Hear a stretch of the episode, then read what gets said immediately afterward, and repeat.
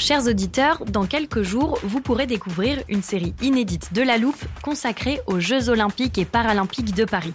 À trois mois de la cérémonie d'ouverture, on s'est demandé comment réussir ces JO. Les transports sont-ils prêts à affronter les milliers de touristes? Le dispositif de sécurité est-il suffisant? L'enthousiasme sera-t-il finalement au rendez-vous? Pour répondre, on plonge durant cinq épisodes dans les archives des éditions précédentes, accompagnés des journalistes de l'Express. C'est à retrouver à partir du 13 mai sur toutes les plateformes d'écoute. It's that time of the year. Your vacation is coming up. You can already hear the beach waves, feel the warm breeze, relax, and think about work. You really, really want it all to work out while you're away. Monday.com gives you and the team that peace of mind. When all work is on one platform and everyone's in sync, things just flow wherever you are. Tap the banner to go to Monday.com.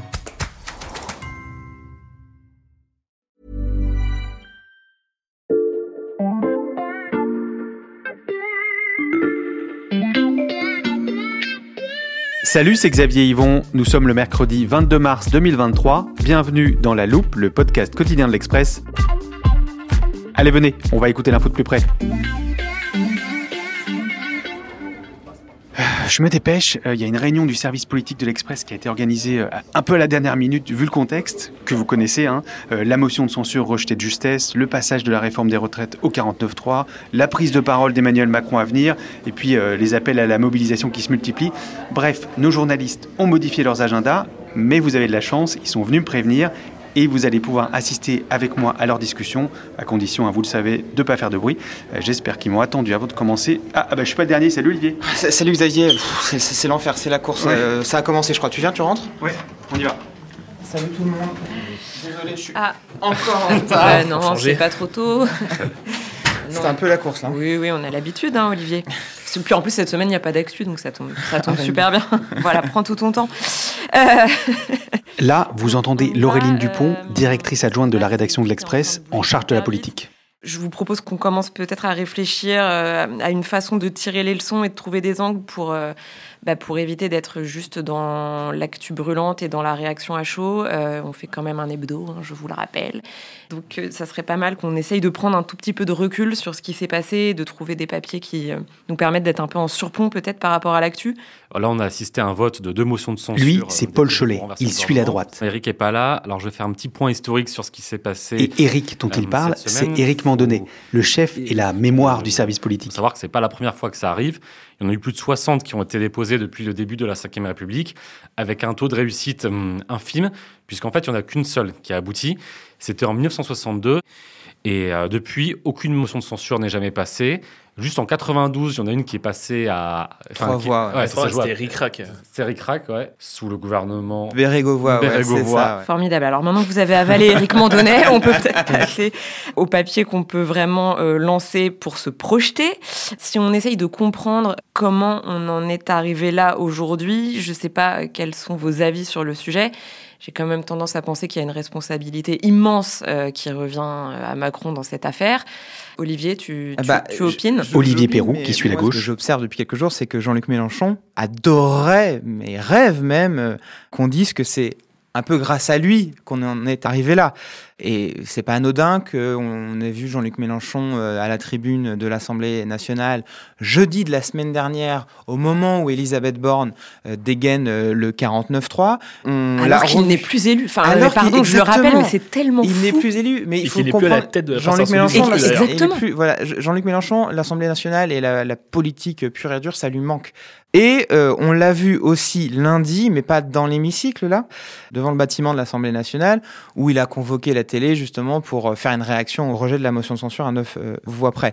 Donc voilà, il- lui, il adorait être acteur de la séquence du moment, euh, Jean-Luc Mélenchon. Ouais, t'es sympa de lui mettre sur le dos une part de responsabilité, mais j'en reviens quand même à Macron. hein. il paie quand même là un manque d'implication de sa part dans euh, les affaires intérieures. C'est-à-dire que cette façon qu'il a eu de théoriser le président en surplomb, qui finalement laisse la gestion des affaires courantes à sa première ministre, pendant que lui sillonne le monde pour euh, régler les affaires internationales et devenir une, cette espèce de médiateur qui va régler tous les conflits, à commencer par euh, la guerre en Ukraine. C'est formidable, mais ça lui a fait quand même un tout petit peu oublier de faire de la politique nationale et de prononcer ce qu'on aurait pu espérer d'un président, à savoir euh, un discours un peu mobilisateur, fédérateur, euh, qui aurait expliqué cette réforme et qui aurait surtout permis de convaincre les sceptiques. Ouais, complètement. Erwan Brucker, lui, il couvre temps, la majorité euh, présidentielle. Il paie aussi le fait d'avoir fait, presque malgré lui, de cette réforme un peu un marqueur de sa campagne, parce qu'on se souvient de quoi, en fait? On se souvient effectivement de l'Ukraine, et on se souvient des retraites. C'est ce qui a monopolisé toute la campagne présidentielle de son côté. Même les ministres euh, le disent. Je veux dire, euh, ils disent on en a trop fait, en fait. C'était censé juste être une petite réformette. On l'a trop surévalué, surexposé. Et puis, il a aussi oscillé entre plein de possibilités. Je pense que les Français n'ont rien compris à ce qu'ils voulaient faire dès le début. C'est-à-dire que après le premier tour, moi je me souviens, j'y étais, il était dans le Nord pour vendre la réforme et il évacue pas l'idée d'un référendum à ce moment-là. Or après, on n'en reparlera plus du tout. Il veut aller vite euh, à l'automne euh, en passant euh, par le PLFSS et euh, finalement il ne le fait pas. Franchement, il n'y a pas plus incohérent que de laisser même quatre semaines à Borne le soin de négocier et avec les syndicats et avec la droite aussi pour finalement aller au 49-3. C'est-à-dire qu'il n'y a plus de co-construction. Donc il est essayé entre plein de possibilités qu'ont fait perdu tout le monde et euh, au premier rang desquelles sa propre majorité en fait. Ouais. Et ajoute à ça ces choix d'embauche qu'il paye aujourd'hui. Parce Ouais, ouais. que le fait d'avoir laissé la réforme aux mains des technos et à commencer par le premier d'entre eux, à savoir Alexis Collère, le secrétaire général de l'Élysée, c'est aussi le meilleur moyen de se tirer une balle dans le pied. Parce que finalement, sort de là un texte qui est quand même hyper technique, hyper comptable. Ouais, ouais, complètement. Euh, on a quand même le sentiment que lui et les gens qu'il a euh, installés à des postes divers et variés oublient complètement de faire de la politique. Et Elisabeth Borne, je veux pas du tout taper sur euh, Elisabeth Borne, qui à mon avis en- a déjà sa besace bien pleine à l'heure qu'il est, mais c'est quand même une première ministre qui oublie complètement de faire de la politique quand elle. Enfin, elle a, elle a quand même échoué les négociations avec les partenaires sociaux. Elle a échoué les négociations avec les républicains. Non, alors moi je suis pas d'accord, on en reviendra, mais et- non, elle n'a pas échoué dans ses négociations avec les Républicains. elle n'a pas, elle a Non, pas non, fait de la a- politique, elle n'a pas anticipé le Non, truc. non, non, elle a, elle a conclu un deal, on en parlera avec la direction des Républicains, que tout le monde euh, a cru euh, pouvoir aboutir euh, début janvier. La suite des événements euh, lui a donné tort, mais elle a payé la lente décomposition de la droite, qu'elle a pris de plein fouet. Mais dire qu'elle n'a pas fait de politique avec LR, je trouve que c'est un peu injuste, parce qu'elle leur a lâché plein de choses. Elle les a reçues, elle n'a pas arrêté de parler à, à Eric Ciotti, à Retailleau, à Marleix. C'est-à-dire l'état-major des Après, Républicains. la pauvre, elle y peut rien si le groupe ne suit pas. Quoi. Non, mais là où Laureline a raison aussi, Ah. c'est que le côté euh, trop technique et pas assez politique fait qu'il y a eu un manque de communication incroyable, même de la part des membres du gouvernement. Il y a eu un milliard en fait d'arguments donnés depuis le début et plus personne n'y comprend rien. Au début, c'était une réforme qui servait à financer d'autres politiques publiques. Ben, en fait, finalement, non, pas du tout. C'est que pour les retraites. Après, Olivier Dussopt notamment, mais d'autres ont dit c'est une réforme sociale et de justice. Et très vite, ils ont compris que les Français n'achetaient pas du tout la version. Ils ont commencé après à dire que c'était juste une réforme qui servait à équilibrer le système. Et c'est tout. Et même jusqu'à la veille du 49-3, où Emmanuel Macron sort de son chapeau cette histoire de marché financier qui nous regarderait et qui ferait monter les taux d'intérêt si on ne votait pas cette réforme. En fait, voilà, c'est tout un tas d'arguments au fur et à mesure qui se suivent, qui ne sont même presque pas cohérents. Et après, je passe après sur la communication un peu désastreuse sur certains points, type les 1100 euros qui sont devenus 1200 1200. euros. Voilà, pour tout le monde, pas pour tout le monde et à quel point. Et, et voilà, même Olivier Dussopt, en vrai, était fatigué, saoulé de voir ses collègues parfois ne pas être assez précis, voire pas assez politiques sur ces mesures-là. Et donc, côté Macronie, effectivement, on rejette la faute sur les Républicains parce que c'est sans doute plus facile. On leur reproche de ne pas avoir tenu leur parole. euh, mais toi, Paul, c'est pas tout à fait. euh, Bah, c'est compliqué. En fait, avec euh, LR, il y a la théorie et la pratique. En théorie, c'était très simple. Les républicains portent une réforme des retraites et un allongement, un report de l'âge légal depuis des, des. Des années. Euh, Pécresse proposait 65 ans en 2022. Là, on a une réforme qui était adoubée par la direction du parti, par Eric Ciotti. Et donc, ça aboutit à un, deal conclu début janvier entre Elisabeth Borne et l'état-major de LR. Donc, Oui, parce qu'on croit à ce moment-là que ça va passer les Là, on, hein. là, on- là, on se dit que ça passe, parce qu'on se dit, euh, la, la droite euh, va voter ce qu'elle vote depuis des années. Peut-être que les 4-5 euh, députés LR qui ont un peu peur euh, dans, dans leur circo vont voter contre, mais globalement, ça Ouais. doit passer. Et en fait, ça passe pas. Pourquoi? Car en fait, le groupe LR à l'Assemblée nationale est un canard sans tête qui est totalement incontrôlable.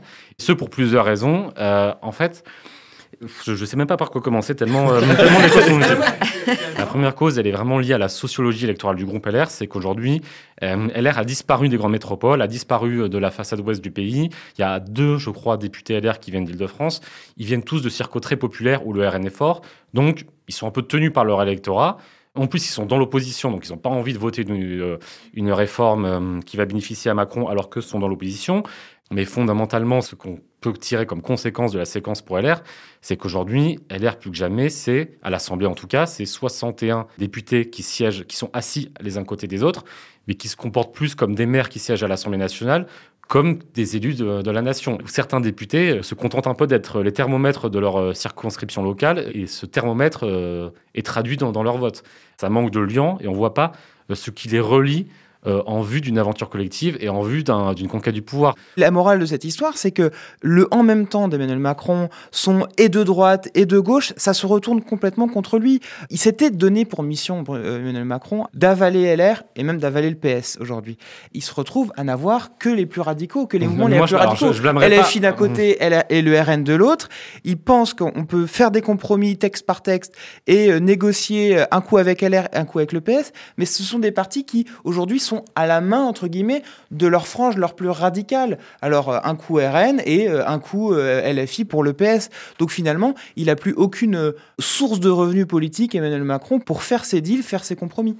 Essayons peut-être d'aller un peu plus loin là, et de décortiquer pour le coup les, les raisons de la crise actuelle. J'ai quand même le sentiment que là, Emmanuel Macron paye aussi sa déconnexion. Il est perpétuellement ce président à contretemps qui s'était pourtant présenté comme le maître des horloges. Il ne cesse d'enjamber les échéances électorales et les réformes. Et là, on a vraiment le sentiment que la réforme des retraites, il a pensé pouvoir l'enjamber. Et d'ailleurs, c'est drôle, il y a quelques semaines encore, dans tous les déjeuners qu'on a fait, euh, nous, avec les ministres, je crois qu'on est plusieurs à avoir entendu ces mêmes ministres nous dire, c'est bon, la réforme est derrière nous, c'est plus le sujet. Aucun n'a su prendre le pouls. Et le recours au 49.3, je trouve, illustre parfaitement ce manque de confiance à la fois dans le pays et dans les parlementaires qui représentent le peuple.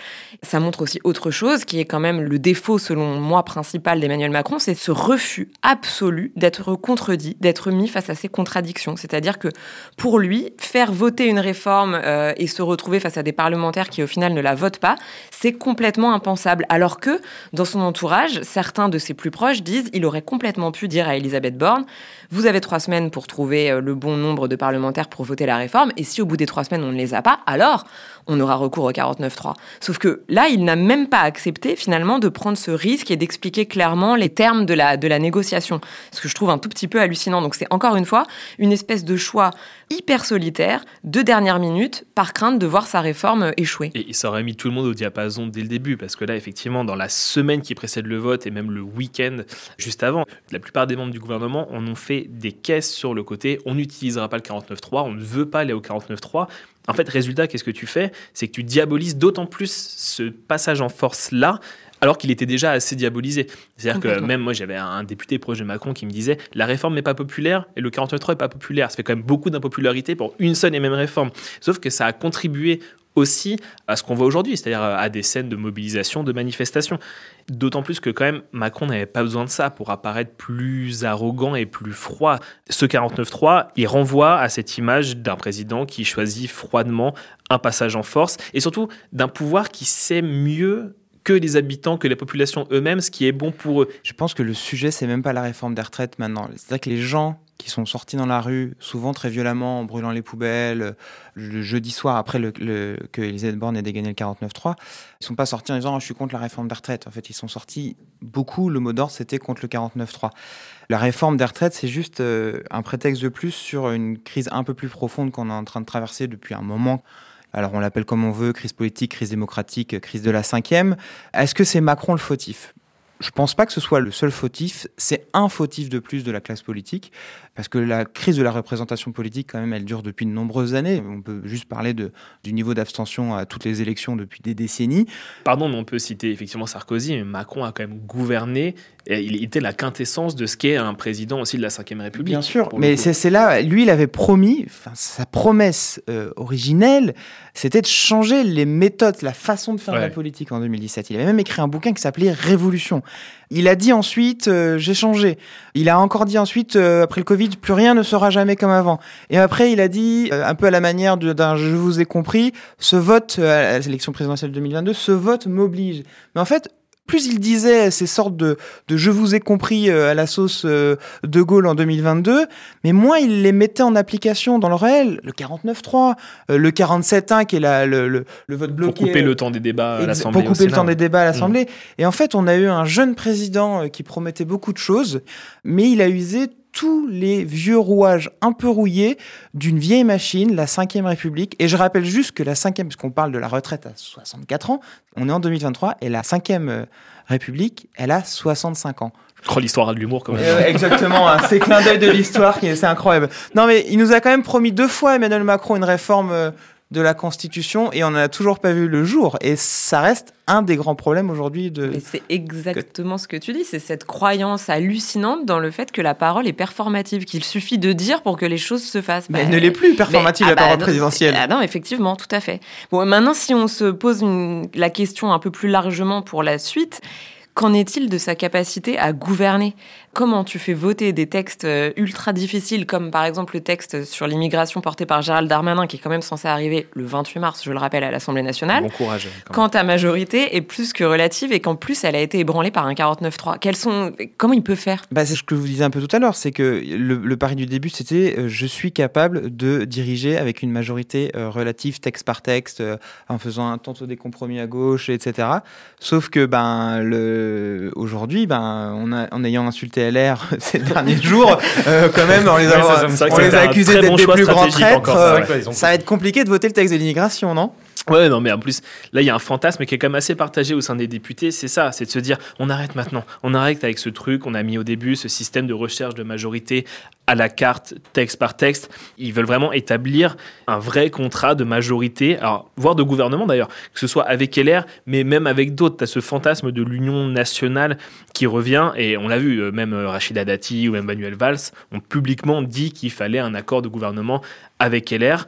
Mais, mais pour d'autres, euh, pour certains ministres, il faudrait que ce soit plus élargi que ça que simplement un contrat de gouvernement avec LR. On parle de communistes, est-ce que tu y crois? Moi j'y crois zéro, je te dis, hein, je prends mes paris. il va être compliqué ce contrat de gouvernement parce que de toute façon il ne faut pas se raconter l'histoire. Aujourd'hui Macron est aussi perçu dans l'opinion publique comme un président de droite, donc de toute façon sa seule option possible c'est une coalition avec LR. Mais LR c'est quand même la grande leçon de la réforme des retraites, c'est que la direction du parti n'est pas suivie par sa base. Donc quand bien même, par pure hypothèse, un deal était noué entre la direction du parti et Macron autour d'un contrat de gouvernement, les députés et les républicains pourraient très bien dire un grand non à cette coalition. Donc aujourd'hui, il faut à minima laisser cette option de côté. Le vote sur la motion de censure, il montre deux choses. Il montre déjà, un, que le groupe LR est profondément fracturé, mais ça, à limite, bon, c'est son problème, ça regarde moins les Français. Et ensuite, ça montre que surtout à l'avenir, ça va être compliqué, encore plus compliqué pour le gouvernement de passer des deals avec LR. Parce que Borne aussi, elle sait aujourd'hui que euh, ce qu'elle deal avec Ciotti ou avec euh, Rotaillot euh, ou Marlex n'est pas forcément suivi d'effet. Et comme le disait Olivier, euh, la, majorité a quand même usé d'un choix stratégique euh, hautement contestable, celui de charger LR après l'usage du 49.3. Sur le fond, ils ont peut-être raison, mais euh, on peut aussi se taire même quand on a raison, parce que là, forcément, ça, ça a crispé les députés LR qui se disent, mais attendez, vous, vous nous. Euh, je vais être, non, je vais pas être vulgaire, mais. on voit ce que tu veux dire. Vous nous critiquez fortement. On est entre nous, vous, nous critiquez fortement. Euh, donc, forcément, ça augure pas euh, d'un avenir radieux entre LR et, Renaissance. Quoi. Et, ce qui est assez drôle, c'est que moi, un ministre me disait, d'ailleurs, juste après que la motion de censure soit rejetée, il me disait, mais on va faire quoi avec LR C'est-à-dire qu'on va faire 60 contrats de coalition individuelle avec chacun? C'est pas possible. Après, l'une des solutions qui reste potentiellement à Macron, c'est une dissolution. Et là encore, moi, je, je n'y crois pas. Parce que est-ce que c'est pas le pire moment actuellement pour dire aux Français je viens de passer par 49.3 alors que j'avais jamais dit que je le ferais, mais quand même euh, je vous soumets un vote pour me donner une majorité plus large. Ça n'existe pas. je- il a que des, des- des mauvaises cartes dans sa main. Oui, ça, c'est vrai. Euh, après, euh, je, je, enfin, tout le monde n'est pas Chirac, mais il y a une solution qui flotte dans l'air et qui est euh, bah, la cohabitation. Et si on va au bout du- de la réflexion de, de Paul, que je trouve très très juste, Paul.